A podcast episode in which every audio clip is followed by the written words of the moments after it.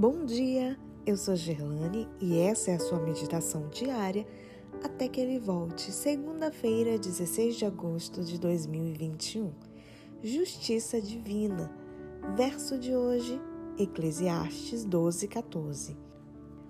Porque Deus há de trazer a juízo todas as obras, até as que estão escondidas, quer sejam boas, quer sejam más. Muitas vezes temos lido ou ouvido de pessoas inocentes sendo acusadas de crimes que não praticaram.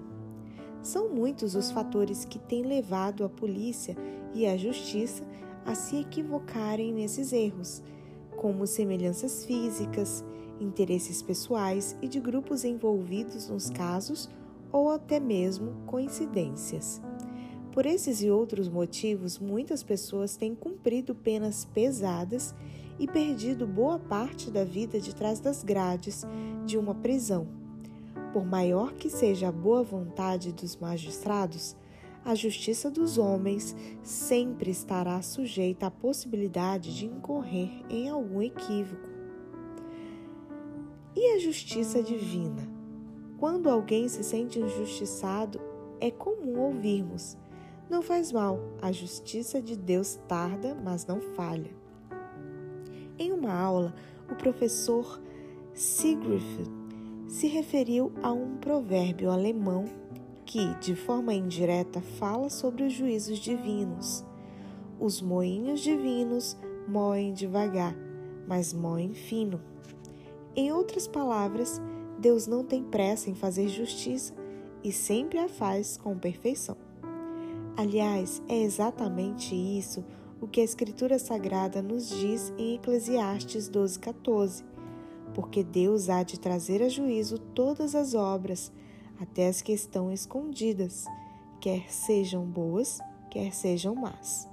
Para Deus, que é onisciente, não há possibilidade alguma de cometer erros ou injustiças no juízo de todos os seres humanos. Esse fato tem levado alguns a serem enganados pelo inimigo de Deus. Ellen White escreveu: Satanás levou o homem a imaginar Deus como um ser cujo principal atributo fosse a justiça severa, um rigoroso juiz e credor exigente e cruel. Representou o Criador como um ser que espreita desconfiado, procurando discernir os erros e pecados dos homens para que possa trazer juízo sobre eles.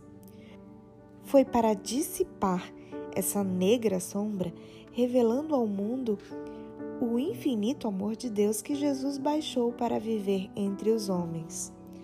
A justiça de Deus é perfeita, assim como também seu amor e sua misericórdia. Confiemos nele.